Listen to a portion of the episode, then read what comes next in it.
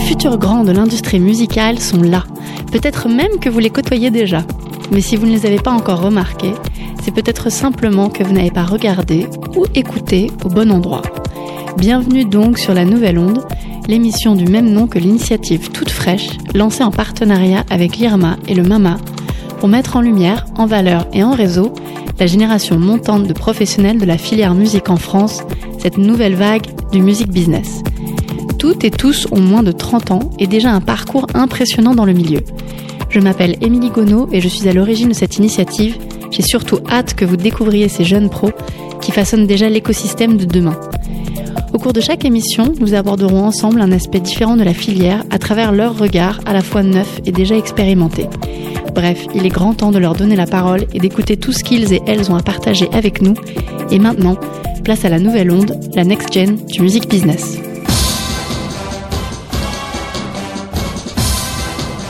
Aujourd'hui, je vous emmène sur un versant différent de la filière musique, bien loin des spotlights et des rendez-vous nocturnes, nous avons rendez-vous dans un endroit où des professionnels œuvrent auprès de personnes pour lesquelles la musique est tout sauf une évidence lorsqu'elle n'a pas carrément les atours d'une étrangère.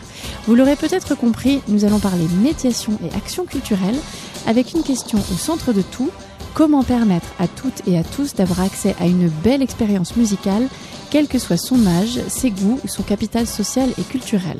Pour tenter d'y répondre, des invités qui pratiquent la politique de la main tendue au quotidien, Pauline Lambert des talents lyriques, Benoît Sidia, compositeur et directeur du Collège contemporain, Diane Loichot de la FEMA, Florence Novak, musicienne intervenante pour le festival d'Aix et Ethnomusica, et Jeanne Boris de La Chaise Musicale. Bienvenue à tous les cinq dans cette septième émission de La Nouvelle Onde. Bonjour, donc Pauline Lambert, je travaille pour l'ensemble Les Talents Lyriques, qui est un orchestre baroque professionnel fondé par Christophe Rousset pour lequel je suis en charge précisément des actions culturelles et pédagogiques. Donc on reviendra sur ce terme, je crois, dans quelques instants. Et je travaille aussi à mi-temps pour euh, Radio Classique. J'anime une émission en direct tous les après-midi, ce qui est aussi une forme de médiation culturelle, en tout cas de partage euh, du plaisir de la musique, d'une écoute euh, commune et conviviale qu'on peut avoir grâce à la radio.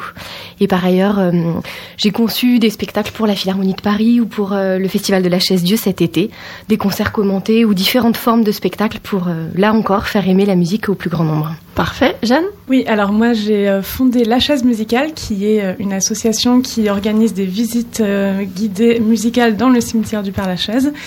Et par ailleurs, je suis aussi euh, coordinatrice pour les Pierrots de la Nuit, qui est un dispositif de maintien de la vie nocturne à Paris par le biais d'actions de, médiation sociale et artistique. Et puis je suis aussi musicienne, contrebassiste. Voilà. Plein de choses Super. Benoît Donc Benoît Sidzia, compositeur, directeur du Collège Contemporain. Pour un compositeur, on va dire parler de son travail, c'est essayer de le transmettre au plus grand nombre. Ça fait partie intégrante du métier. Et il se trouve qu'avec le collège contemporain, on fait aussi euh, beaucoup de projets sur, dans lesquels naturellement est inclus euh, un volet de, de, médiation, de transmission, euh, de pédagogie aussi, étant donné la nature même de nos projets qui sont toujours sur des choses qui n'existent pas encore ou qui existent depuis très peu de temps et donc qui n'a pas encore été pleinement assimilé par le public. Mhm. Et donc forcément, ça entraîne tout un appareillage et même dans le conception même des projets qui peuvent prendre diverses formes, que ce soit des concerts, des festivals, des conférences, des académies, des choses comme ça, destinées vraiment à, valoriser euh, ce travail-là auprès du public, mais surtout à l'intégrer dans le mm. processus. Parce que je pense que on aura tout le temps d'en reparler après, mais que la médiation, c'est aussi une intégration du public dans le processus artistique. Oui, on va y revenir effectivement. Diane? Alors, je suis la coordinatrice de la FEMA, donc la Fédération des musiques actuelles de Bourgogne-Franche-Comté. C'est le réseau régional dédié à l'ensemble de la filière des musiques actuelles sur le territoire bourguignon-franc-comtois. Alors ma particularité, c'est que je ne suis pas directement euh, médiatrice euh, culturelle, mais euh, au sein de la FEMA qui regroupe diverses actions, mais qui est surtout un espace de dialogue et de concertation pour l'ensemble des acteurs de la filière. Il y a un groupe de travail de la médiation et de l'action culturelle qui réunit plusieurs personnes qui ont cette casquette métier de chargé d'action culturelle, chargé de médiation. L'objectif, c'est de leur permettre de se réunir régulièrement afin de traiter euh, de l'ensemble des sujets qu'ils souhaitent euh, par rapport à cette question de la médiation et de l'action culturelle Et c'est au sein de la FEMA euh, le groupe de travail euh, qui s'est révélé euh, à ce jour le plus actif. Donc c'est quand même une première, puisqu'il y a vraiment une volonté collective à la fois de partager leurs expériences, puisque dans leur structure, qui sont souvent aussi des structures de diffusion. cette part d'activité est plus petite mm. euh, ou surtout à des financements aussi moindres. Et donc euh, partager ces problématiques à la fois sur la façon de faire ce métier euh, en Bourgogne-Franche-Comté mm-hmm. notamment, mais aussi de pouvoir valoriser ce travail, de pouvoir le promouvoir et de pouvoir expliquer aussi euh, dans la démarche euh, qu'est-ce que c'est mm. au sein justement des musiques actuelles puisque là nous avons euh, d'autres esthétiques musicales qui sont présentes autour de la table. Voilà. C'est mon, mon travail en tout cas c'est de coordonner ces rencontres et de pouvoir accompagner au mieux l'ensemble de ces acteurs qui agissent sur le territoire et qui sont souvent dans l'ombre des autres métiers des musiques actuelles. Ouais, ça, on va en reparler. Florence? Oui, donc moi je suis Florence Novak et euh, j'ai, euh, je suis euh, ethnomusicologue et musicienne de formation. Donc après une thèse en ethnomusicologie, je me suis dirigée vers la médiation artistique en travaillant d'abord pour une association qui s'appelle Ethnomusica qui fait essentiellement de l'action culturelle autour des musiques du monde. Donc ça va être de la sensibilisation, des concerts-conférences, des masterclass, etc. pas mal d'actions tout au long de l'année pour faire connaître les musiques du monde. Et ensuite, en travaillant au Festival d'Aix-en-Provence, donc le Festival d'art lyrique, où là, il s'agissait de travailler autour de l'opéra plutôt, et de la musique euh, en général, parce que souvent, euh, c'est une porte d'entrée quand mm. même pour, euh, pour aborder toutes les pratiques culturelles finalement. Et donc au sein du festival, pendant deux ans, j'ai travaillé dans le service Passerelle, qui est un service entier dédié uniquement à l'action culturelle. Et depuis un an, je suis musicienne freelance et je continue d'intervenir pour le festival, mais plus euh, sur le terrain, on va dire, pour donner vraiment des, des, ateliers euh, de musique. Hmm, parfait. Alors on va commencer un peu par euh, la grande question. C'est quoi la médiation culturelle? C'est quoi la différence avec l'action culturelle qui se lance? Benoît Alors je pense que là on a tous un peu notre définition de cette pratique-là. pour répondre peut-être d'abord plus individuellement et aller vers quelque chose de plus large, pour moi, c'est un phénomène qui est venu assez naturellement avec la pratique d'abord d'interprète, euh, musicien, euh, de parler des œuvres que j'allais jouer en public, de dire un mot sur le compositeur, la période. Euh, euh du reste, moi-même, je viens d'une famille qui écoute de la musique, mais qui n'est pas une famille de musiciens mm. professionnels. Donc, pour moi, cette porte d'entrée s'est faite très naturellement, à la fois pour moi, de me documenter sur mon travail, puis de transmettre cette documentation au public. Ça, c'était la porte d'entrée. Puis en fait, en avançant dans le métier, euh, on se rend compte que ça devient quelque chose qui, pour nous, en tant que musiciens, dans notre cercle de musiciens, est très naturel et très acquis, même au, cours de notre parcours euh, d'études, que ce soit des conservatoires ou autres formes de mm. structures, mais qui est pas du tout évident en fait pour le, reste du public et qui parfois même euh, est un peu perdu dans toute cette histoire de la musique et pas forcément que de la musique classique en général et donc c'est là où effectivement, euh, pour moi, l'intérêt euh, de ce qu'on peut appeler de la médiation culturelle, c'est euh, d'abord de resituer un peu la musique qu'on va proposer ou qu'on souhaite proposer un peu plus tard, ou un programme, des idées poétiques même musicales. Et dans ce cadre, de laisser aussi le champ libre à, à l'auditeur, au public, à l'auditrice de, de, de, faire son propre parcours. Donc il y a quelque chose qui doit se faire déjà dans la bienveillance, je pense, dans la médiation euh, culturelle sur la musique, parce que la perception auditive est quelque chose de très difficile à contrôler euh, psychologiquement et intellectuellement. Et après, sur la question de l'action culturelle, euh, pour moi, je ferais peut-être une nuance, c'est qu'effectivement, l'action culturelle, il y a plus aussi une dynamique de, de création de projets euh, dédiés à la formation, la pédagogie, sur un événement qui est dédié à ça. Pour moi, la médiation, c'est plus quelque chose qu'on peut euh, construire, voilà, qui, qui, vient, non mais qui vient donner une aura supplémentaire peut-être à un événement musical quel qu'il soit. Euh, et du reste, l'action culturelle telle qu'elle est définie aussi peut-être un peu plus euh, euh d'un point de vue administratif, c'est aussi la création de projets dédiés, euh, d'ateliers, de workshops, de choses comme ça pour aller emmener vers le public aussi vers une expérience qui est peut-être pas une expérience moins intellectuelle, mais peut-être plus aussi physique et, et corporelle. Jeanne, je te voyais euh, hocher de la tête. Oui, euh, oui, oui, je suis d'accord avec ça. Après, alors pour moi, la différence entre médiation et action culturelle, elle n'est pas, euh, elle n'est pas fondamentale. Moi, je, je pense que c'est un, ce sont deux termes qu'on peut utiliser régulièrement l'un pour l'autre et ça ne me dérange pas personnellement. Et euh, je dirais que moi, j'ai toujours estimé que je faisais de la médiation culturelle. Pour moi, la médiation, c'est euh, plus euh, de la création de liens. Au départ, ça vient quand même. Ce terme, il a été beaucoup utilisé en médiation sociale aussi, et c'est une façon de créer du lien entre les personnes, euh, leur apprendre à se connaître, à avoir, euh, à partager quelque chose. Euh, pour moi, la médiation culturelle, c'est ça, c'est l'idée de créer un lien entre l'œuvre et le public, un lien qui ne s'était pas créé avant qu'une tierce personne intervienne. Pour moi, c'est une façon de créer des ponts entre les gens, les œuvres, et de donner le choix aussi, de mettre en lumière un format artistique et de donner le choix aux personnes de s'y intéresser ou non. Alors c'est intéressant parce que tu parlais de, de créer des ponts. Euh, Florence, tu disais que euh, le, le programme qui avait été lancé s'appelait Passerelle. Je pense que c'est voilà, on est on est dans cette euh, ce champ sémantique là. Pauline, Oui, je dirais exactement la même chose. C'est-à-dire qu'effectivement, la médiation présuppose qu'avant, il y a un obstacle, un conflit, en tout cas une difficulté qui se pose et qu'il faut un- une tierce personne, euh, quelqu'un qui interviendrait pour faire le lien entre des œuvres, des publics, des institutions musicales. Donc effectivement, le médiateur, c'est vraiment cet intermédiaire euh, qui est complètement à l'opposé de la conception que pouvait avoir André Malraux de la culture qui doit être euh, comprise et qui peut être appréciée immédiatement sans justement sans médiateur.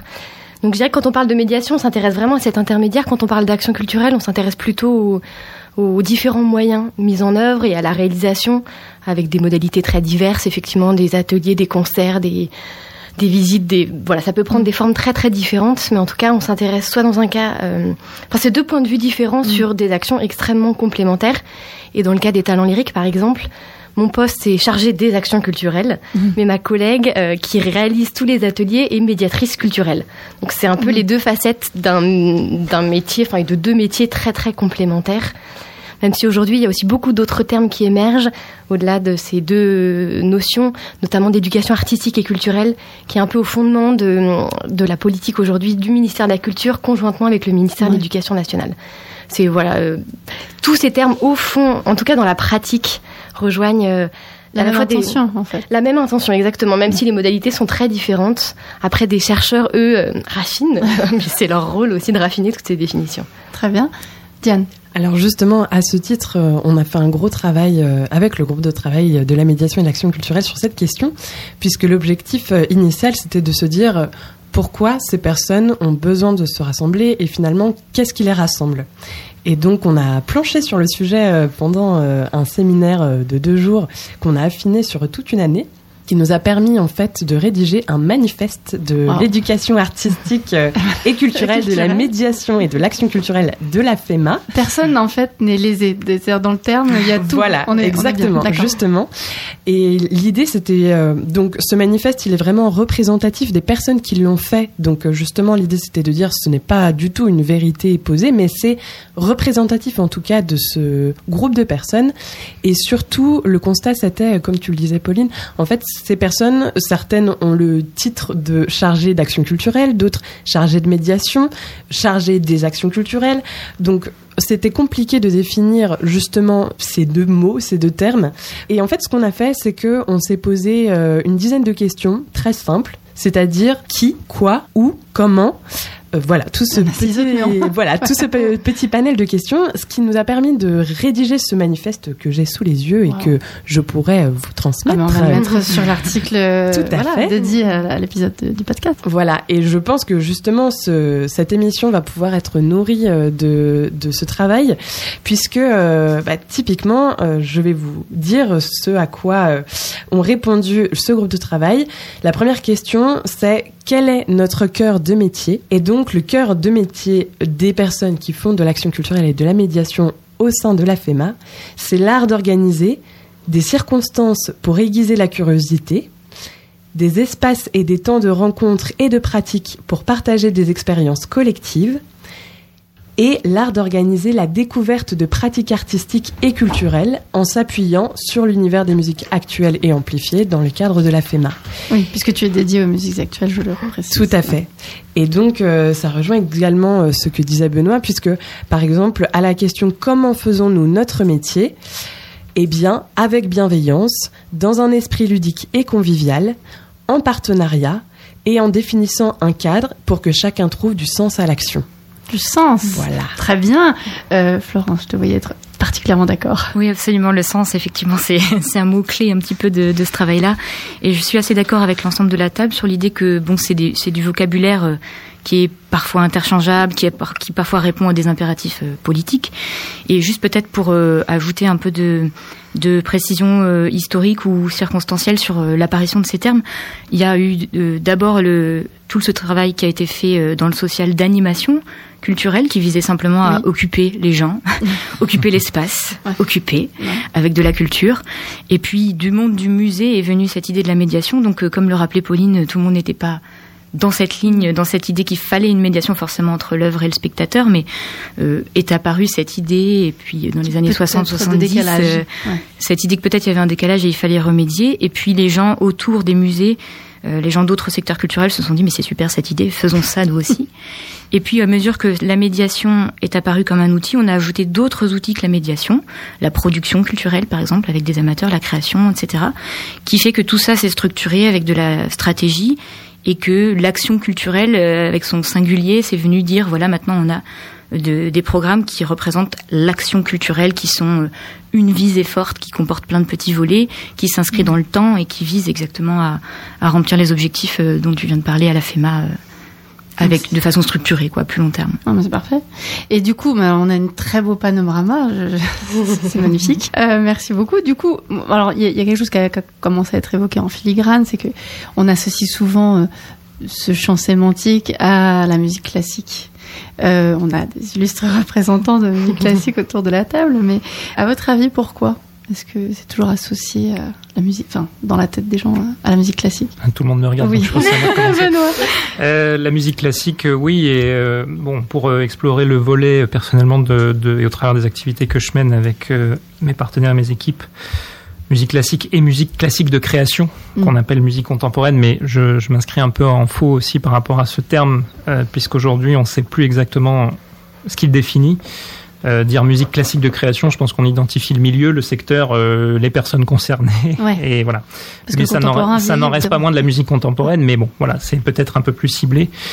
Euh, pourquoi? Parce que c'est une question économique, à mon avis, purement. euh, Parlons-en très concrètement. Je pense que euh, pour avoir entendu ça de la bouche de haut gradé euh, de la médiation, euh, c'est que quand on demande pourquoi on fait pas de médiation sur un concert de rock, on nous répond bah les salles de concert de rock sont souvent beaucoup plus remplies que les salles de concert de musique classique. Ça veut pas dire que l'histoire du rock est moins intéressante ou que ce qui va nous être présenté est moins intéressant. C'est juste qu'il y a eu aussi un peu un phénomène de musé- muséification euh, du répertoire classique qui fait qu'aujourd'hui, comme à l'instar des musées, on se sent obligé de, de l'expliquer parce qu'on se dit voilà. Le décalage est trop grand. Oui, oui, non, mais c'est ça. Mais mais euh, je rebondis juste parce que ça intervient dans ce champ-là. C'est la question de l'animation.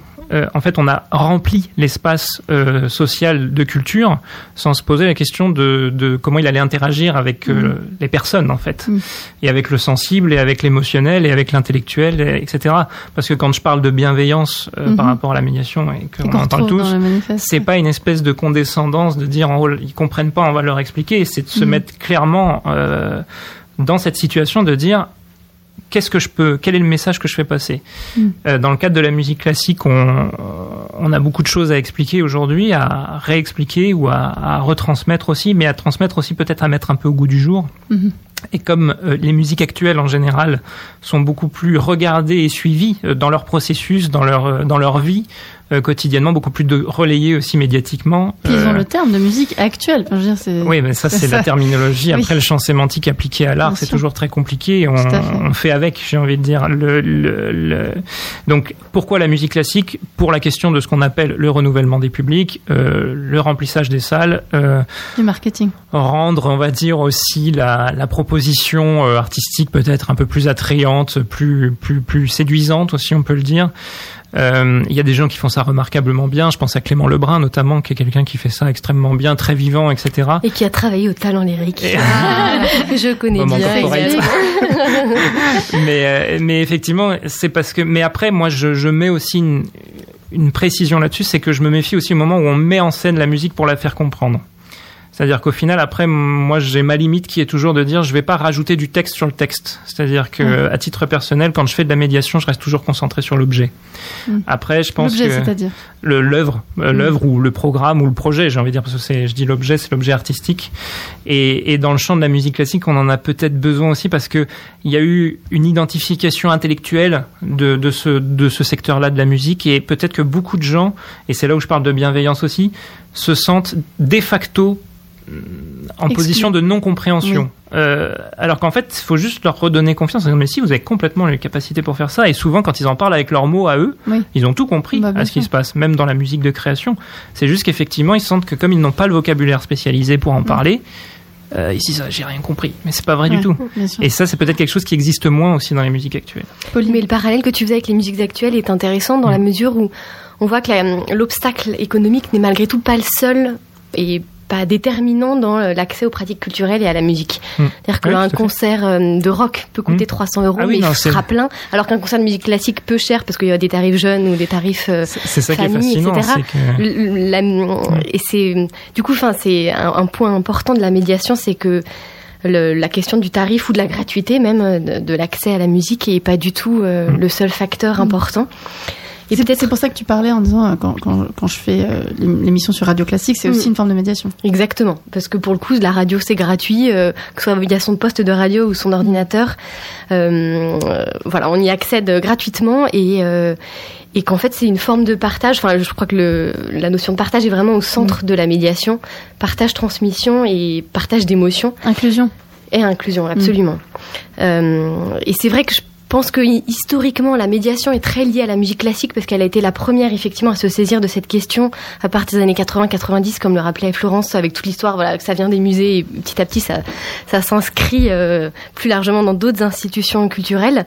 Et c'est aussi lié à une vision, euh, je crois, historique assez datée de la médiation, qui serait une vision assez descendante de l'idée Mm. de transmettre une culture dite savante, une, un capital culturel, voilà, pour Mm. reprendre la notion de Pierre Bourdieu, de transmettre, de faire aimer, et, et Mm. c'est aussi ce que je fais. Enfin, malgré tout, c'est une pratique qui reste déterminante, mais avec l'idée que certains savent, d'autres ne savent pas, Mm. et donc on, on a envie de, le- de leur faire eux aussi apprécier, en tout cas de leur ouvrir un champ des possibles et de leur montrer que ça fait partie de, de pratiques qu'ils peuvent apprécier au même titre que le rap, le hip-hop ou voilà, tout Mm. ce qu'ils écoutent par ailleurs. Jeanne, Jeanne, justement, tu, tu veux peut-être Oui. parler un peu de ce que tu fais sur euh, la chaise musicale, Oui, tout à notamment, fait. parce qu'on est en plein Mhm. dedans. Oui, alors pour moi déjà, si la médiation était souvent associée à la musique classique, c'est parce qu'elle est qualifiée comme musique savante. C'est la, la musique qu'on se qu'on s'imagine comme étant celle qui doit, euh, comme vous s'était dit auparavant, qui doit, euh, qui nécessite des connaissances pour être comprise. Alors qu'on va plutôt parler après de musique populaire, la musique qui parle au peuple et qui est plus instantanée pour le, le reste, euh, les autres formes de musique. Alors c'est pour cela notamment qu'on a créé la chaise musicale, puisque notre objectif donc était de faire écouter à des personnes dans un même concert euh, des formes de musique qu'on qualifie de savantes et des formes de musique qu'on qualifie plus de populaires. Et donc euh, nous avons euh, choisi un lieu qui rassemblait à la fois des artistes, des compositeurs, compositrices de musique à la fois actuelle, à la fois actuelle ou populaire et savante. Et allez savoir pourquoi nous avons eu cette idée de se dire que le cimetière du Père-Lachaise réunissait plusieurs ces personnalités, un Ils nombre, un nombre euh, qui semble infini d'ailleurs. Ils ont, ils ont un point commun. Elles ont, voilà, ces personnes, ces personnes ont pour, non mais cela dit, c'est ça qui est intéressant, c'est que ces personnes ont pour point commun d'être toutes donc enterrées au même endroit. À part ça, elles n'ont rien en commun. C'est Euh, voilà, donc on s'est dit que l'idée c'était de jouer la musique des personnes euh, enterrées dans le cimetière sur leur tombe. Euh, dans l'idée aussi que de très nombreuses personnes euh, visitaient le Père Lachaise, puisque c'est le cimetière le plus visité au monde, visitaient le Père Lachaise et pouvaient passer devant la sépulture d'un artiste sans du tout avoir d'idée que cette personne euh, était musicien ou musicienne et sans avoir aucune idée de son œuvre. Euh, donc voilà, on a essayé Génial. de voilà, c'est ça. Donc l'idée c'était de faire entendre aussi cette musique qui était enterrée. Oui, oh, Voilà. c'est quelle- Ah, la métaphore. Oui. n'est-ce pas? Oui, et alors, ce qui, m- en fait, ce qui me paraît aussi intéressant euh, euh, dans ce projet par rapport à la question qu'on est en train d'aborder, c'est que pour moi, on voit souvent la médiation comme une sorte d'explication de texte justement de la musique, comme une forme de présentation, une conférence d'avant-concert. En tout cas, moi, c'est beaucoup comme ça que je l'ai entendu. Alors pour moi, c'était pas, oui, c'est une forme de médiation, mais la médiation c'est pas uniquement ça.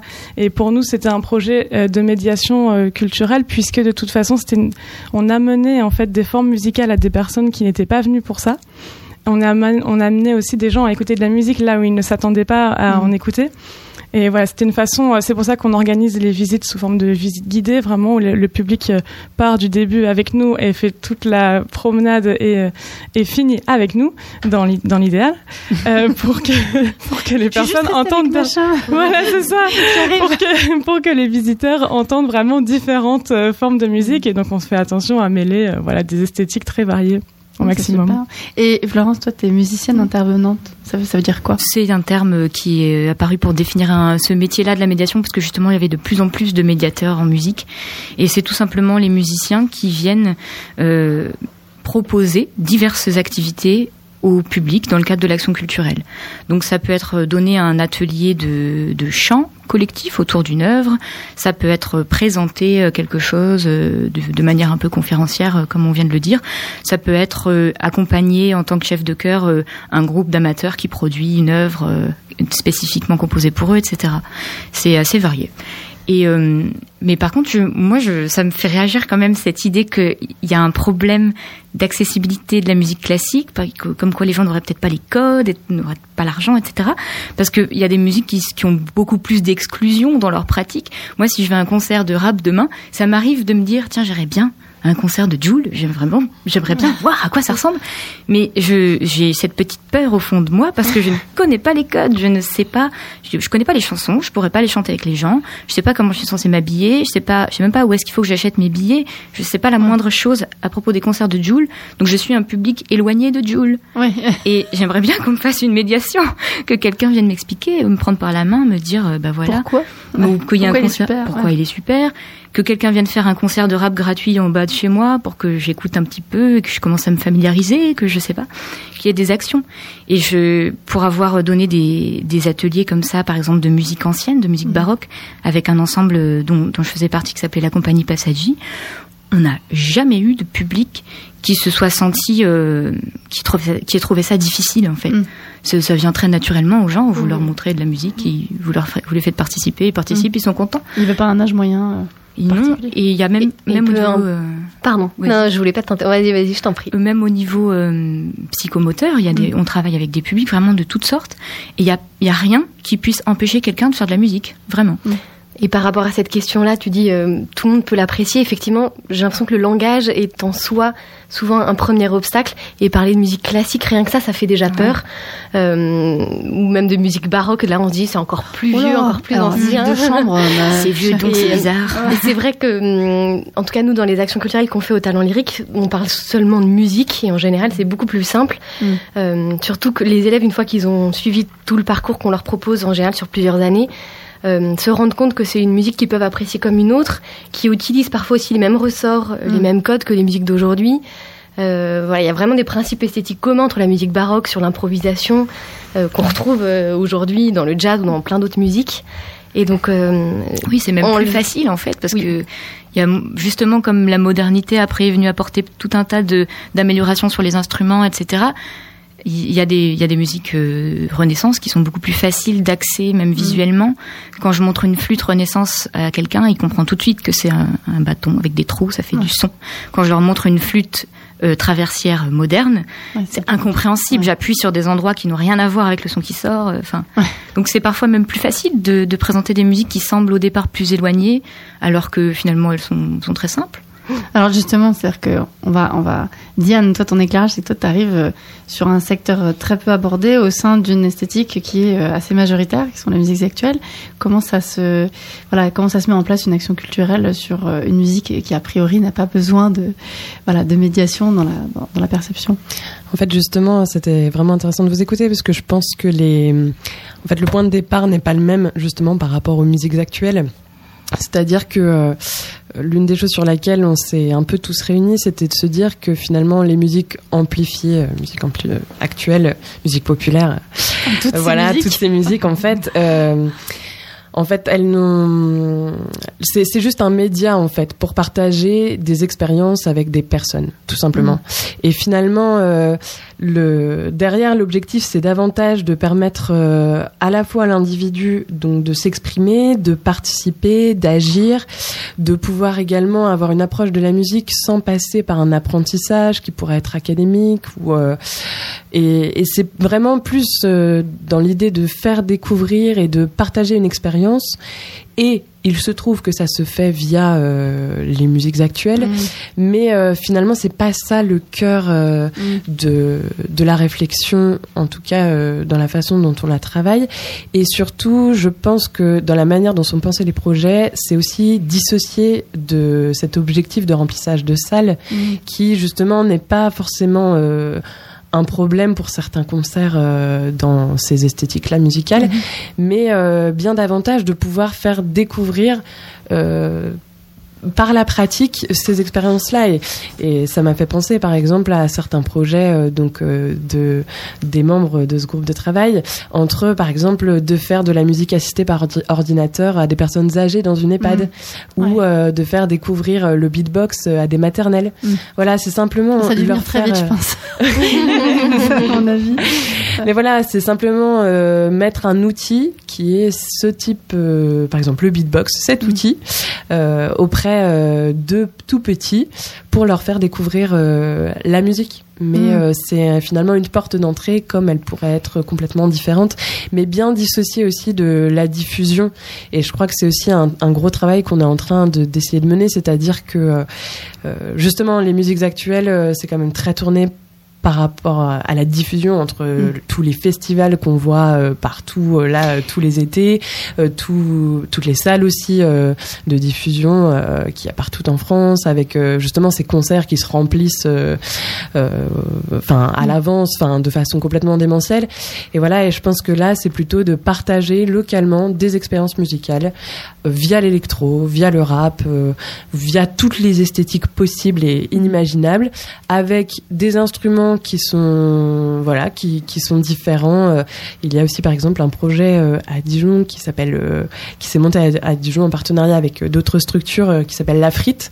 en fait, c'est vraiment des machines appétissant. Voilà, c'est très appétissant et je vous conseille d'aller jeter un œil parce que le concept est super. C'est le collectif Kogumi qui a créé fait main des machines pour faire euh, de la musique électronique. Euh, mmh.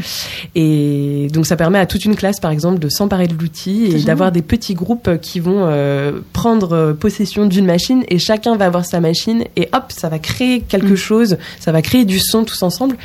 Et finalement, voilà, c'est c'est un outil comme ça pourrait être une mmh. flûte finalement, mais c'est simplement voilà d'utiliser un instrument quel qu'il soit. Euh, et c'est vrai qu'avec euh, les usages numériques, euh, la pratique de la musique aussi a encore évolué. Mm. Mais, mais voilà, je pense que ce qui nous rassemble aussi autour de cette table, c'est quand même vraiment cette, idée de cette intention de partage, d'expérience et on utilise la musique. Alors, c'est intéressant parce que euh, ça faisait référence à, à, ce que disait Benoît, parce que tu as parlé de diffusion et il y avait l'exploitation. Benoît, tu voulais rajouter quelque chose? Oui, non, c'est juste sur, la question économique, parce que je, je, tiens à préciser ce que j'ai dit tout au début de mon mm. intervention, c'est que elle n'est pas liée sur le, la vente de billets, c'est-à-dire que c'est le dispositif qui est pas le même. C'est-à-dire, pour faire vivre un orchestre, aujourd'hui, il faut une institution, et effectivement, c'est pas sur l'achat de billets que, que, que, fait vivre ces institutions, mais sur son utilité publique. Mm. Et l'utilité publique, c'est s'il y a du monde qui vient. On mm. est d'accord. La fréquentation. la fréquentation. Et du monde. Et de ce fait-là, la différence avec les musiques actuelles, c'est que c'est pas le même modèle économique derrière. Mm. C'est pas les mêmes conditions de travail. Et, et donc c'est pour ça que je parlais d'une question économique qui est pas liée effectivement au prix d'achat du billet. Ça n'a mm. rien à voir. C'est sur la légitimité en fait des institutions qui font vivre tel type ou tel type de musique. Oui, non, t'as bien fait de le préciser parce qu'effectivement c'était c'était en creux euh, dans l'illustration de Diane, c'était ça. Et là où je rejoins ce que ce que dit Diane, c'est qu'effectivement il y a une et là où le modèle de médiation que vous avez autour des musiques actuelles est beaucoup plus proche des musiques classiques de création, mhm. c'est qu'au final, comme on ne sait pas trop de quoi on va parler puisque c'est une création, on doit créer une expérience en fait qu'on va partager avec le public. Et c'est et c'est là où quelque part on brise complètement le champ sémantique, c'est-à-dire on parle plus de musique classique ou que soit, on parle de musique tout simplement, de son et d'expérience. Oui, mais je suis tout à fait d'accord, c'est que il y a un champ sémantique et là, on doit faire avec, mais on doit le dépasser en fait. Mhm. Et, soi-même. Et je pense que euh, je programme aussi, euh, notamment à Annecy, à l'Impérial Annecy Festival, et je fais je programme de la musique classique là-bas, mais je la mets en regard de concerts euh, en journée qui sont des concerts inclassables ou musique actuelle, etc., pour justement faire des liens qui montrent qu'il y a de la musique. Puis c'est tout. Voilà. Si, si, tu as une sensibilité, tu, tu peux venir à tout à fait. non, mais je, voulais juste préciser ça parce que c'est vrai que c'était pas aussi clair que ça quand je l'ai dit, mais voilà. Et pour compléter ce que tu disais à l'instant, Benoît, ça correspond complètement aux pratiques culturelles d'aujourd'hui, d'omnivorisme, où c'est de, on a tous des pratiques très éclectiques. Euh, moi, j'écoute de la musique classique à longueur de journée, mais pas que, et j'aime plein d'autres artistes, et euh, chacun a son propre répertoire de musique qu'il aime écouter. Pour compléter également ce que tu disais à l'instant, euh, Diane, sur les notamment les outils numériques à disposition. Je rejoins totalement ce que tu disais dans le champ des musiques actuelles pour la musique, euh, la classique et baroque en particulier dans le cadre des talents lyriques, euh, puisqu'on a souhaité aussi s'emparer des outils numériques pour euh, faire aimer, faire pratiquer la musique autrement auprès de publics complètement néophytes qui n'ont aucune formation musicale, qui savent pas forcément lire la musique, mais bénéficier de toute cette panoplie d'outils numériques pour avoir une autre porte d'entrée vers la musique via trois applications qu'on a créées qui s'appellent Talent School et qui sont trois portes d'entrée vers la musique via une pratique collective. On peut recréer un orchestre de tablettes et jouer ensemble de la musique. On peut composer, là c'est la deuxième forme de pratique, composer soi-même et recomposer sa pièce. Et troisième forme de pratique, c'est euh, de l'interprétation de pièces de clavecin. Qui ont, été jouées par notre chef d'orchestre Christophe Rousset au clavecin, puisqu'il est lui-même claveciniste. Et l'idée, c'était vraiment d'utiliser euh, à la fois le caractère ludique, très facile d'accès des outils numériques pour permettre, euh, pour donner une autre porte d'entrée d'autres outils dans toute cette panoplie d'outils de médiation culturelle. Donc même la musique euh, dite ancienne euh, utilise euh, les outils les plus modernes et ça marche très bien. C'est très bien. Alors je voulais revenir sur Florence parce que toi tu, as fait un doctorat sur une musique qui n'est ni classique, ni actuelle, ni voilà. oui, moi j'ai donc réalisé une thèse sur les musiciens et la musique qui sont qui est pratiquée euh, dans une région de l'Inde qui s'appelle le Garhwal. C'est une région, euh, alors c'est déjà difficile à prononcer pour des francophones.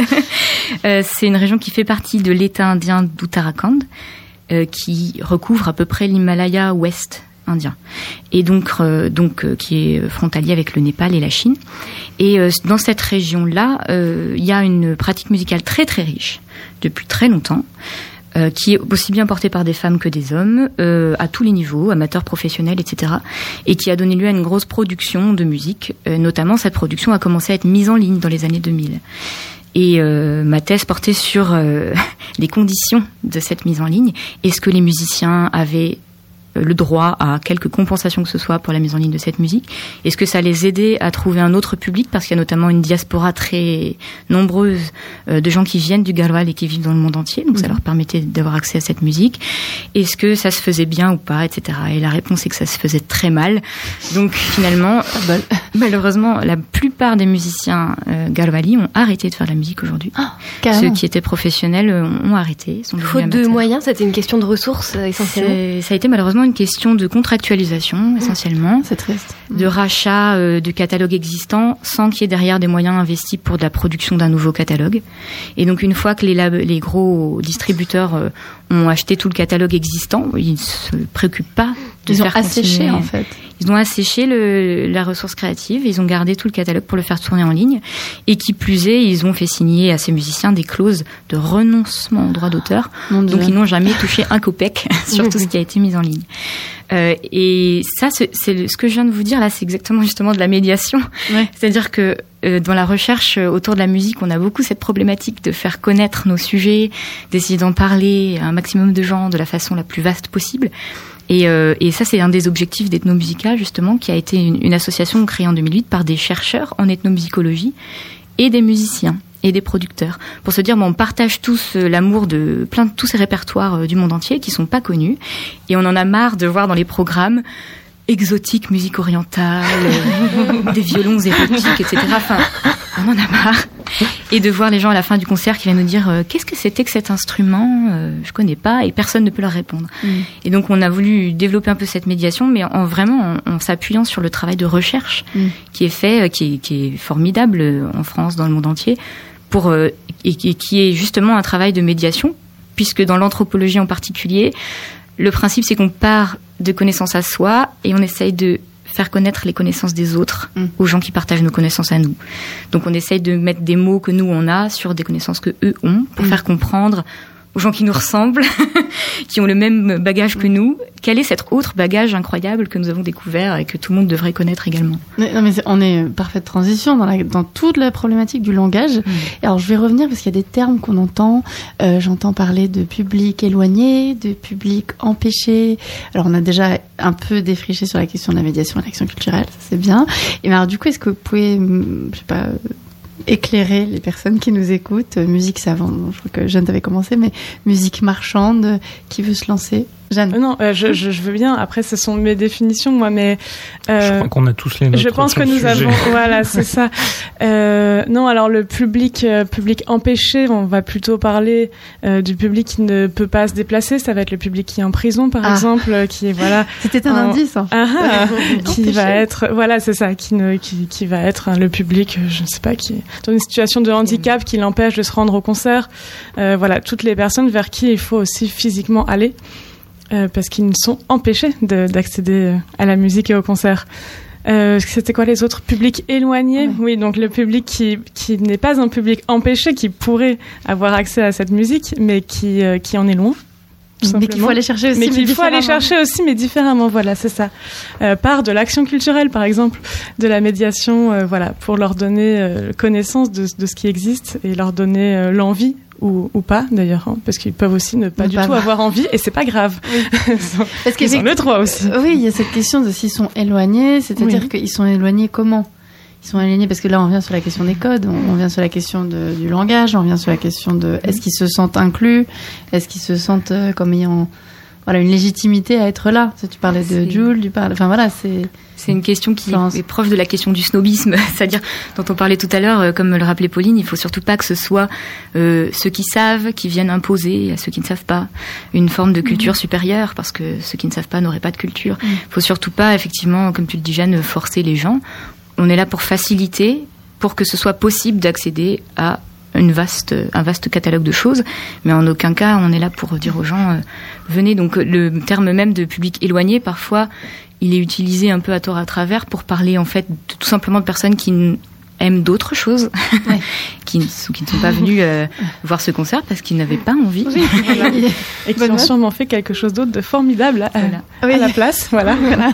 Benoît, tu voulais rajouter Ouais, moi j'ai un point de vue un peu tranché sur la question, c'est que je pense que ça c'est de la terminologie pour justifier un attentisme politique qui est un peu latent, c'est-à-dire pour plutôt que de créer des politiques culturelles, remettre entre les mains de ceux qui font euh, l'art et la culture en disant faites quelque chose pour les publics empêchés, pour les publics. Mais c'est terrible. Imaginez un, un, un, un jeune garçon, une jeune fille qu'on met dans la case public éloigné ou public empêché. C'est- incroyable. Je veux dire, c'est déjà une étiquette très lourde à porter. Euh, à on vit en zone rurale où il n'y a pas une salle de concert, où il n'y a pas euh, une radio, Il je sais pas quoi. politique, On est un public éloigné, mais ça c'est c'est la responsabilité du service, enfin en tout cas en France du service public et si ce n'est même pas dans un pays français où il y aurait un service public euh, tel que le nôtre, c'est la responsabilité des gens qui font la vie de la cité Oui. de faire ça. Nous y compris, hein, je ne je mets sûr. pas à, à l'écart les artistes de tout ça. Mais pour moi, ça c'est c'est vraiment des lignes qui sont là pour dispatcher un tout un gâteau qui est déjà pas très très gros Ouais. euh, et qui en plus pour ceux qui font la culture est très épuisant à gérer en termes de construction de projet. On met toute la force créative, toute la, toutes les intentions du projet dans le montage, d'aller trouver la ligne de financement qui va nous permettre de faire de la musique, etc. pour des publics dits empêchés. Enfin, c'est c'est- Oui, puis c'est considéré C'est terrible, que quoi. Enfin, toute une catégorie de personnes euh, euh, ont aussi le même bagage culturel, enfin public empêché. Si on parle par exemple du public qui est en prison, c'est s'imaginer que tous les, toutes les personnes euh, enfermées, ça. qui sont en prison, voilà, auraient besoin de la même chose, en fait, de la même action culturelle, partent avec le même bagage. c'est- C'est un peu ça. Moi, je, Oui, je suis tout à fait d'accord. dire, tu es en prison, donc tu es, tu es de tel milieu social. Enfin, c'est Oui, c'est voilà, très tout à fait, déterministe. exactement. Non, mais c'est c'est incroyable de, Mhm. de, de voir qu'au 21e siècle, euh, on ose euh, encore euh, spéculer là-dessus. Quoi. Ce que je veux Mhm. dire, c'est qu'à un moment, on nous, vous allez dans tous les rayons euh, Fnac ou je ne sais quoi, on vous parle de partage, de, de développement personnel, etc. Après, on vous met dans la catégorie public empêché. Non, mais c'est incroyable. Enfin, je veux dire, c'est quand même quelque chose qui est euh, limite révoltant d'un point de vue service public, d'un point de vue politique, intellectuel, quand on vient du ministère de la Culture d'André Malraux euh, ou de choses comme ça, quand on voit l'intention de base, ce que je veux dire, le TNP à Villeurbanne, des choses comme ça, c'est vraiment des choses qui sont qui étaient faites pour faire vivre ce qu'aujourd'hui on met dans la catégorie public éloigné, public Mm. empêché, etc. Et même après, maintenant, on a même des gens qui se sentent obligés de le faire. C'est-à-dire qui, qui, dans leur projet artistique ou culturel, c'était pas forcément une ligne qu'ils voulaient, mais ils se disent ah ouais, mais si on le fait pas, Il n'y aura pas la ligne de financement, on n'aura pas la oui, c'est ça, mais ça, ça devrait être une mission de service public, en fait. Mm. Ça devrait pas être une mission euh, euh, de, de portée uniquement par les artistes ou par ceux qui font la vie culturelle. Ça devrait être une politique culturelle. Donc, dire, par exemple, ce c'est pas à chaque artiste ou porteur de projet artistique de dire tiens, je vais inclure un volet comme ça pour Il, pouvoir il doit y réfléchir. Oui, il doit y réfléchir. mais qu'il faudrait que ce soit bah, Il tiens, faut que je- ça soit un porté. appel. à- faut Oui, que voilà, ça soit porté. par si c'est pas accompagné, encore une fois, euh, c'est, c'est à quoi ça sert? Mm. Je veux dire, elle est où la sincérité de la transmission quand on va transmettre pour avoir de l'argent Parce que je veux dire, Oui, pour oui, créer un projet, qu'on soit rémunéré pour transmettre, c'est une chose. Ça, je veux dire, je mets pas en cause le métier, c'est, pas Bien la sûr. question. Mais que ce soit le but. euh, c'est, Ça devient une différent. finalité en soi. ça devient différent parce que quelle est la, la sincérité? Parce que je pense que on, parle d'éléments un peu techniques depuis tout à l'heure, mais je pense que quand on transmet, on fait aussi beaucoup, on se fie beaucoup à notre intuition. On, on sent les gens en face de nous, de quoi, comment ils réagissent à ce qu'on dit. Parce que des fois, moi, ça m'arrive dans des concerts que je présente.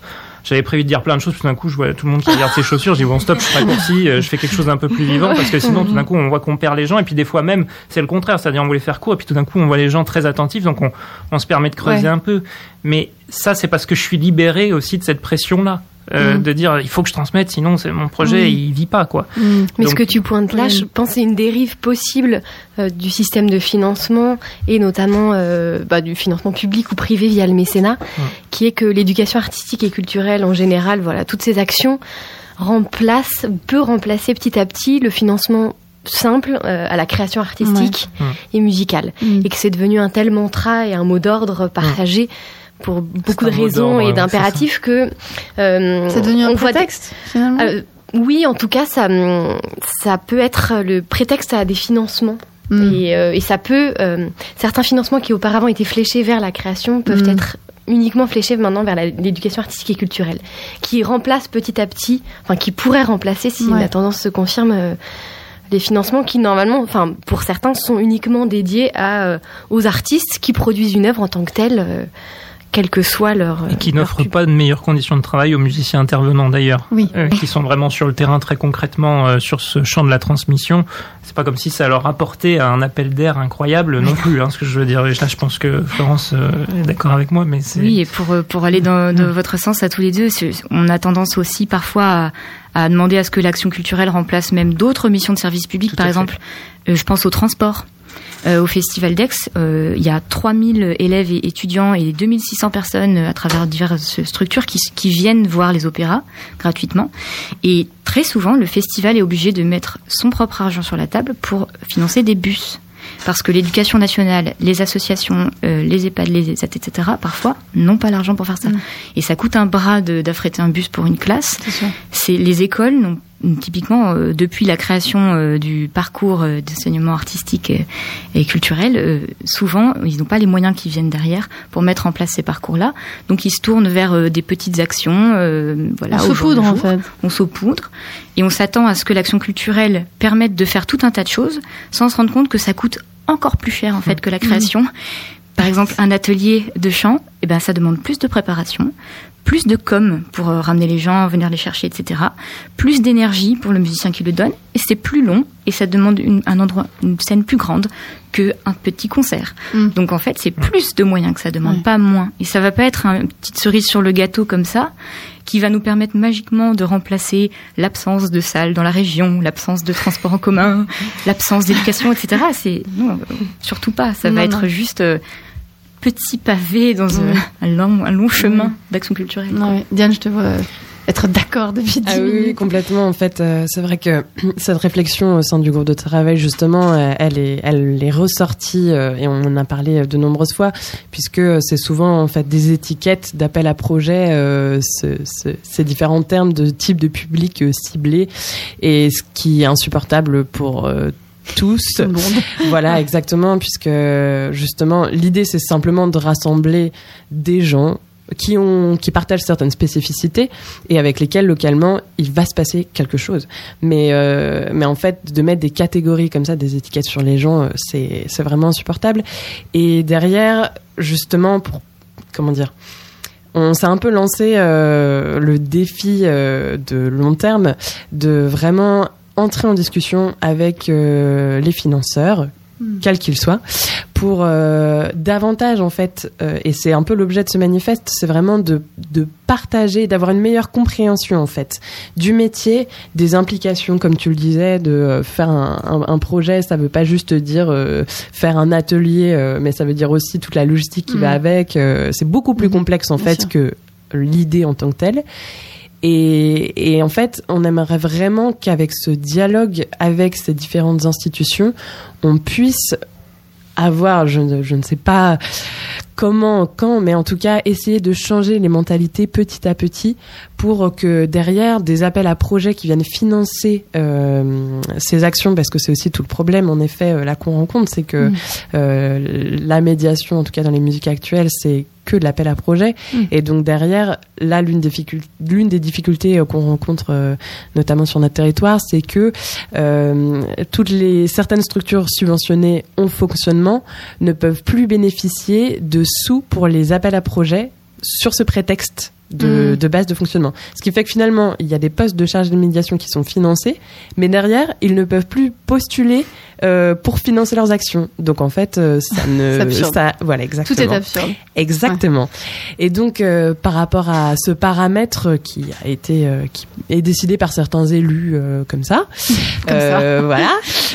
voilà. L'idée, c'est quand même vraiment justement de d'engager ce dialogue pour vraiment mieux euh, communiquer et mieux euh, construire en fait les choses sur le territoire parce que en fait tout le monde en a marre en fait des à la fois des décisions politiques euh, ou justement en plus l'action enfin l'éducation artistique et culturelle est quand même brandie à droite à gauche haut et fort. Mais derrière ça veut dire aussi en effet des, des, financements des moyens pour pour mettre tout ça en place. Mm.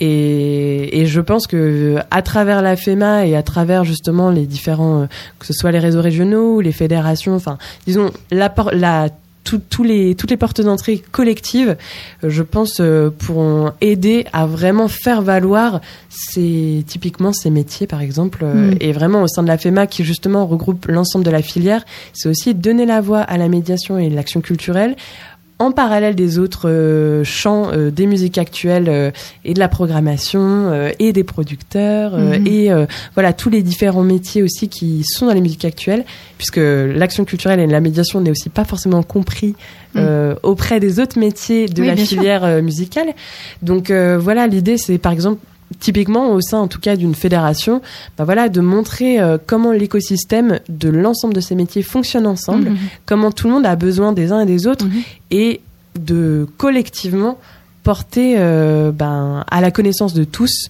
ce que chacun fait. Vous êtes toutes et tous là pour ce podcast, c'est formidable, c'est exactement l'objet. Je voulais poser une petite question parce que je, vois le temps qui file, donc encore une ou deux questions, mais euh, on a parlé des publics, mais on n'a jamais vraiment définir un peu les publics au-delà des, termes. C'est-à-dire que souvent, euh, dans les, dans, les clichés, parce qu'on aime bien déconstruire aussi les clichés, et on y va euh, depuis le début, c'est très bien, euh, il y a pas mal de questions. Ah, la médiation, c'est pour les enfants. Et puis, la médiation, c'est pour les gens défavorisés, on va dire. Ou, et voilà, est-ce que, est-ce que vous voulez contribuer à un peu casser ces clichés? Bien sûr, j'imagine, enfin, Pauline, tu travailles avec des enfants, mais pas que. alors, c'est vrai, au Talent Lyrique, euh, notre programme d'action culturelle s'adresse euh, prioritairement, essentiellement à des enfants de euh, primaire, oui, CM1, CM2 et surtout collège, mhm. donc de la sixième à la troisième, entre 11 et 15 ans pour des raisons très pragmatiques, qui est qu'on est une petite équipe. Moi, je travaille à mi-temps, ma collègue médiatrice culturelle également. Et donc, il fallait se concentrer sur une classe d'âge. et quand ces actions ont été créées il y a 12 ans maintenant, l'idée, c'était de se concentrer sur cette classe d'âge qui est peut-être la plus difficile mm. euh, parce que les goûts musicaux sont en train de se, de se forger, que l'influence de l'enseignant ou en tout cas de l'autorité euh, mm. est beaucoup remise en cause forcément au collège qu'on est ces belles euh, années. Ouais, c'est plus les enfants du primaire, voilà, tout gentils, qui disent oui à tout. On n'est pas non plus au lycée où là c'est un peu tard. Je veux savoir où tu les trouves parce que je suis pas sûre d'avoir les mêmes. Oui. en tout cas, voilà, le collège c'est un peu un âge charnière où, où le rôle des des autres élèves, des pères aussi, est essentiel dans la formation du goût musical. Donc on a décidé de s'attaquer à cette tranche d'âge qui est peut-être la plus difficile, mais en disant que c'était là que tout se jouait aussi et que c'était important de de, de travailler sur cette tranche d'âge-là. Euh, bien évidemment, il n'y a pas que les jeunes qui sont concernés, et je dirais même au contraire, euh, moi je le vois à la fois via la radio, via les concerts, euh, enfin toutes les personnes que je peux rencontrer dans le cadre de mes différentes activités même un public euh, mélomane qui va assez spontanément voir des concerts a envie euh, d'une forme de médiation qui est peut-être plus de, l'ordre de l'explication, mm. de la pédagogie. Mais même eux, par exemple, quand ils viennent voir un concert de musique baroque, savent pas forcément le nom de tous les instruments, ils savent pas qui mm. fait quoi dans l'orchestre. La basse continue dans la musique baroque, même pour des familiers de concerts, euh, notamment des talents lyriques, c'est pas forcément évident pour eux. ou même le rôle du chef d'orchestre, à quoi, pourquoi est-ce qu'il agite les bras? Cette question-là aussi est pas, pas, évidente. elle est pas forcément une seule réponse d'ailleurs, mais en tout cas, euh, on se rend compte que c'est un besoin partagé par absolument tout le monde, mm. euh, quel que soit son âge, euh, une, envie de partage, de, transmission, et, et c'est vrai que la médiation, spontanément, on l'associe aux enfants, peut-être parce qu'il y a une, origine et un lien très fort avec l'éducation nationale, forcément, et avec la pédagogie. C'est le discour officiel. Enfin, puis mm. récemment, la ministre de la Culture, enfin euh, Françoise Nissan avant qu'elle soit remplacée par Franck Christian, il y avait tout un truc avec euh, le, ministre de l'Éducation nationale mm. sur voilà le concert de la rentrée, les enfants, etc. C'est dans le discours politique aussi. Oui, absolument. Mais a priori, ça concerne tout le monde. Oui. Jeanne, non, mais c'est juste que j'ai l'impression que c'est surtout dans la musique classique qu'on considère que la médiation est pour les enfants. Et c'est amusant parce que moi, j'ai écrit mon mémoire de master sur les adultes débutants dans les conservatoires de musique. Et donc, euh, c'est bon, je, là, je catégorise vraiment. Hein. Ne, ne m'en voulez pas. Mais on considère souvent en musique, musique classique que euh, les, les, adultes sont un cas désespéré, que c'est trop tard, que la musique classique, on, on, on l'apprend et on y prend goût euh, avant 11 ans. Peut-être, non, j'exagère, mais dans, dans l'enfance ou voilà, ou la ou la jeune adolescence, mais qu'au bout de que passer un certain un certain âge, c'est c'est fini. En fait, on, est de, on, on, est de, ouais, oui, oui, non, mais bien sûr, ça se justifie.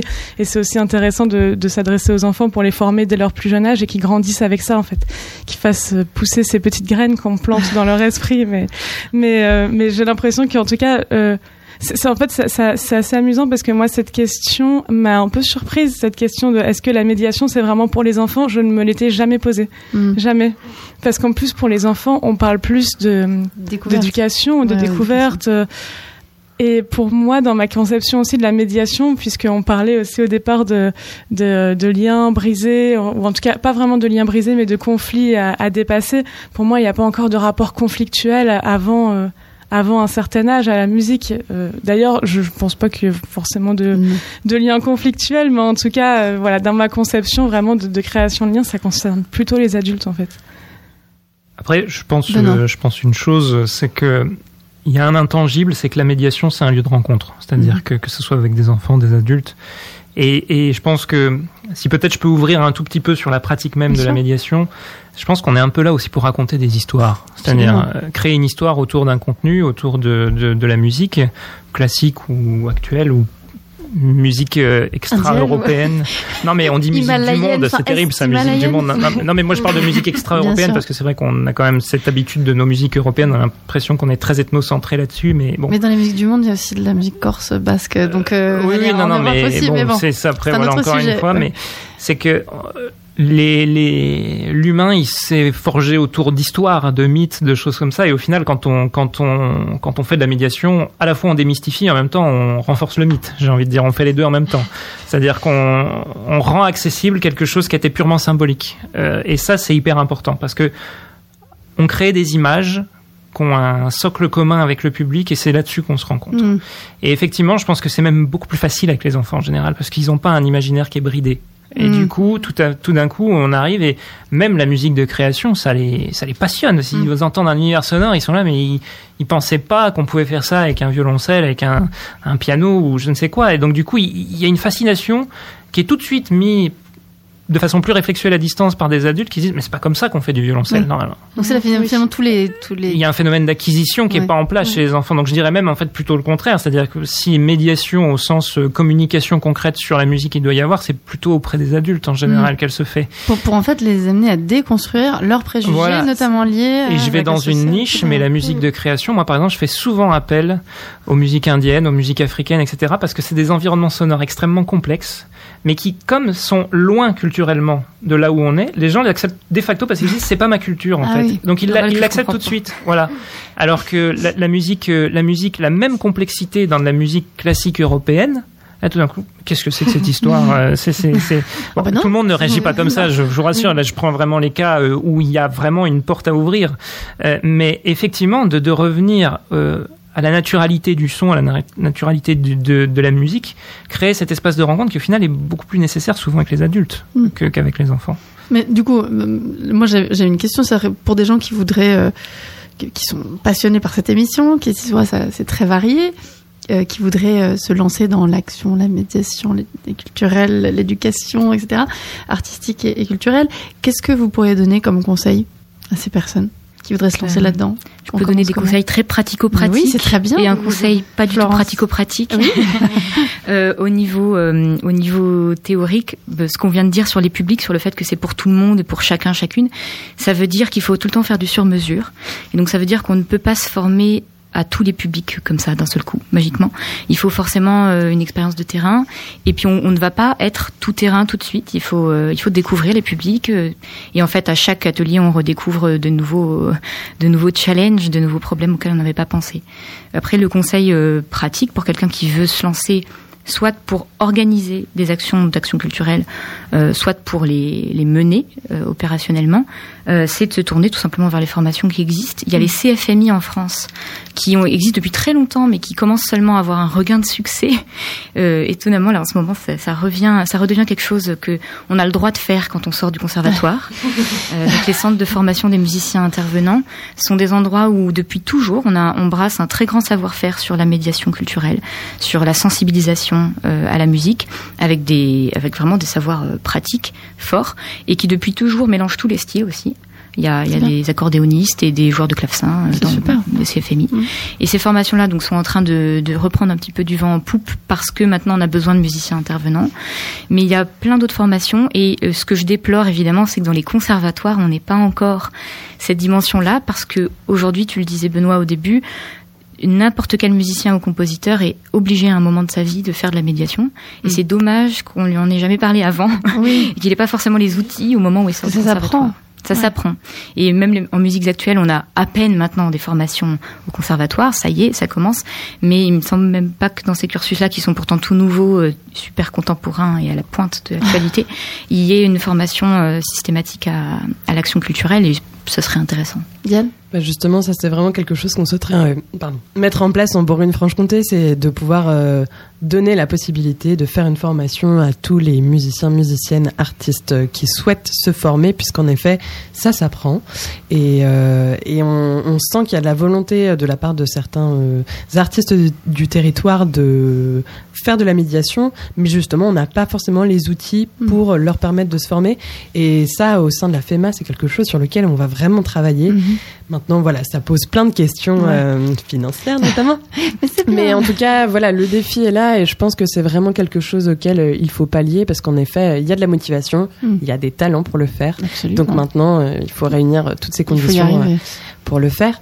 Et si je peux compléter simplement euh, pour me faire porte-parole euh, de mes euh, euh, chers adhérents euh, de la médiation et de l'action culturelle euh, de la FEMA, euh, ce qu'ils me disaient par rapport à leur métier, c'est vraiment d'être convaincu, euh, c'est-à-dire de vraiment pas faire ce métier par défaut, mais Mhm. justement, euh, c'est quand même vraiment un métier d'engagement, Mhm. je crois. Et, euh, et justement, euh, dans le manifeste, euh, oui, les raisons pour lesquelles euh, ben, l'ensemble des chargés de médiation et d'action culturelle euh, de Bourgogne-Franche-Comté font ce métier, c'est parce qu'ils ont la conviction que l'éducation artistique et culturelle, la médiation et l'action culturelle favorisent le mieux vivre ensemble. Et je Mhm. crois que c'est vraiment ce paramètre-là sur lequel euh, tout le monde se rejoint, Mhm. c'est que euh, c'est un outil qui permet vraiment de partager des choses et donc il faut vraiment bah, aimer les gens Mhm, et Oui. utiliser le média qu'on souhaite, mais en effet, euh, les musiques actuelles, les musiques classiques, peu importe. Mais en tout cas, voilà, d'avoir vraiment envie d'être à l'écoute, disponible. Et euh, aussi, euh, j'ai l'une de mes adhérentes qui me disait euh, se dire qu'on ne sauvera pas le monde tout seul, Non.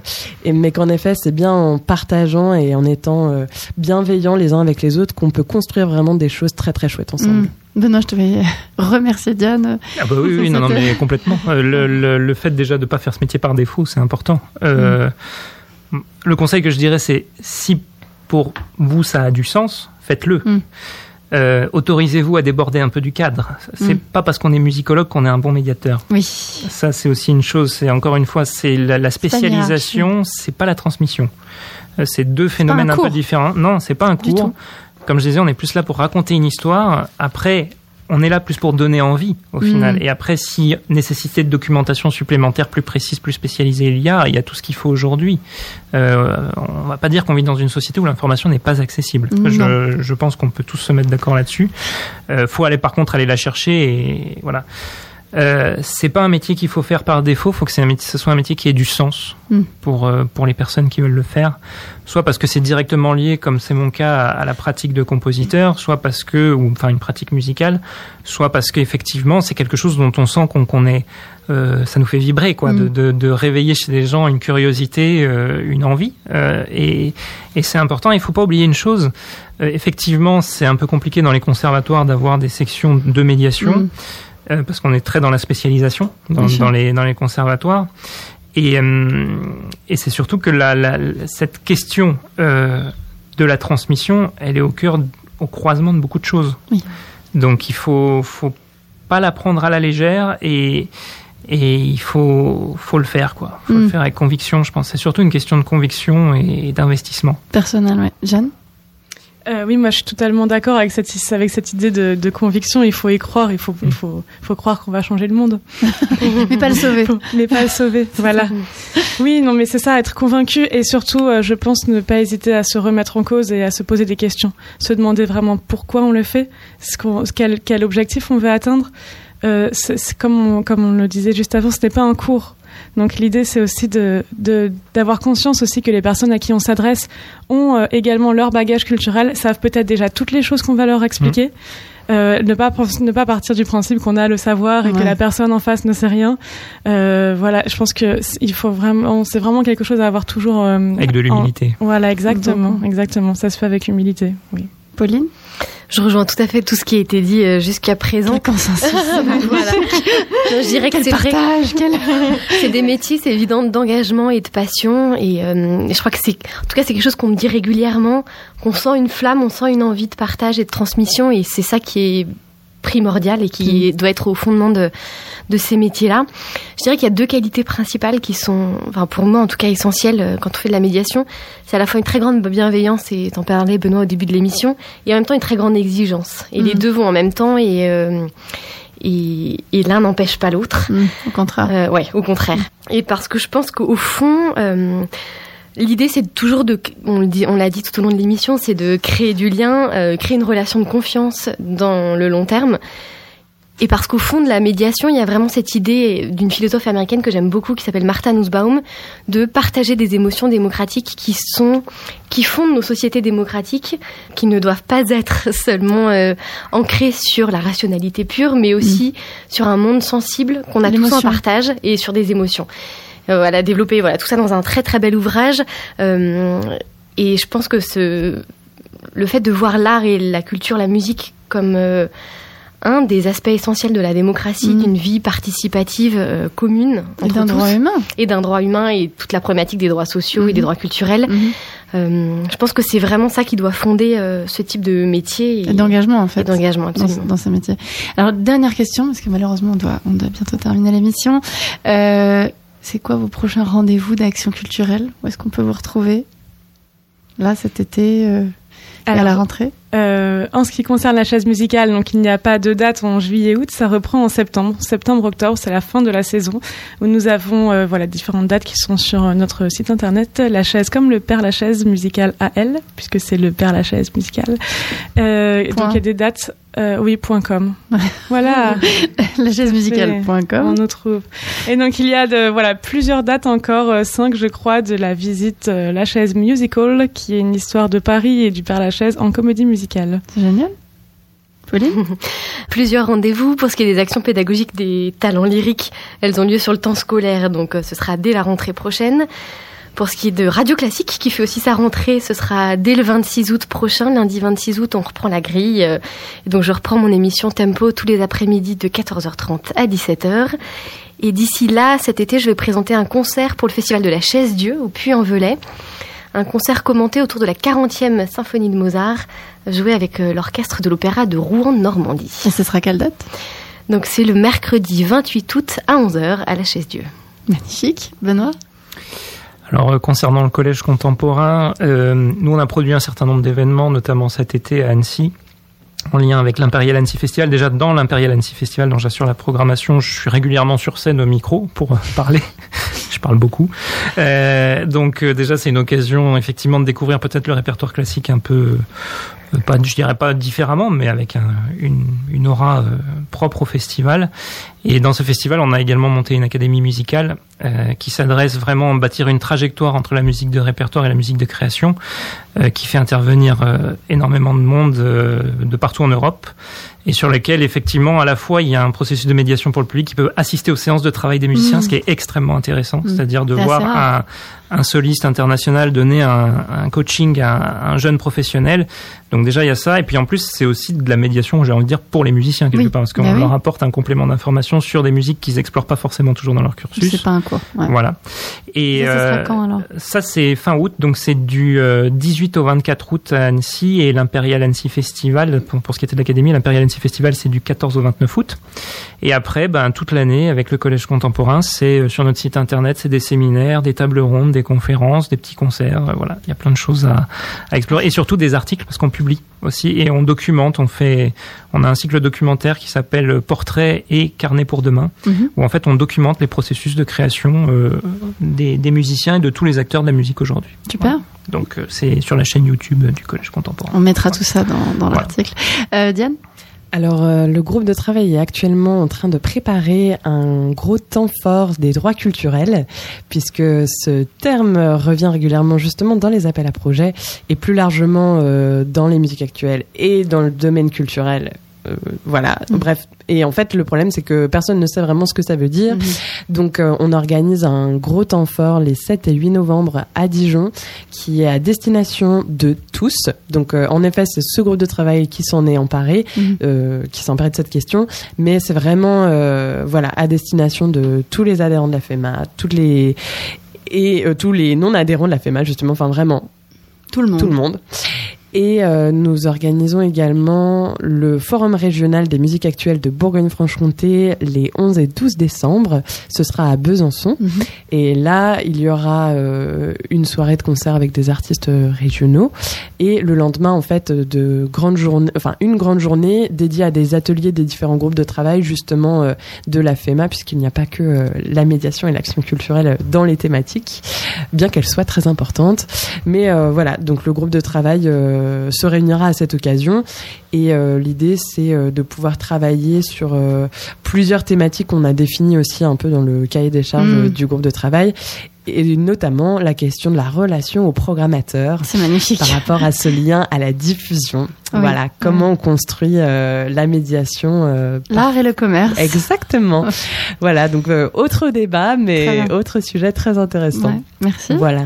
Florence? Alors, euh, en même temps que le Festival d'Avignon, au mois de juillet, il y a le Festival d'Aix-en-Provence, donc euh, où on peut assister à, un ensemble de masterclass gratuites, d'événements gratuits, de concerts gratuits ou à, ou à tarif très réduit. Et si vous avez moins de 30 ans, sachez que vous pouvez y aller pour 9 euros. Ça fait partie des actions de médiation aussi d'avoir une politique tarifaire. Ça fait partie des avantages d'avoir moins de 30 ans. Des avantages d'avoir moins de 30 ans, entre autres choses. Euh, en ce qui concerne Ethnomusica, qui s'écrit avec un K, euh, KA à la fin. Euh, vous pouvez euh, reprendre, retrouver toutes les actions de Ethnomusica à partir de la rentrée, puisque là on vient d'avoir les, les, derniers événements. Je vous encourage vraiment à, à aller assister à ces rendez-vous réguliers et surtout à vous intéresser à tout ce que vous pouvez faire vous en tant que bénévole, parce que c'est une équipe vraiment très très chouette. Et il y a, à mesure que les actions se développent, on a aussi plus de plus en plus besoin de, de petites mains. Euh, il y a des brunchs de une fois par mois et de grands esprits. Il y a des brunchs sur la péniche ah bah, Anaco. Et de grandes loups. fin de loup. Il y a des cafés rencontres avec un K et il y a des Eka Live qui sont des jam sessions euh, dédiées à toutes sortes de musiques précédées d'un atelier de découverte. Donc euh, tous ces rendez-vous-là sont, sont, réguliers tout au long de l'année. Et puis en ce qui me concerne en tant que musicienne, sous mon nom de scène Kim Sar, les 3-4 août, je serai euh, l'épine dans, la, dans les Hautes-Alpes pour donner une semaine d'atelier de médiation euh, auprès du public qui assistera à mon spectacle à la fin de la semaine.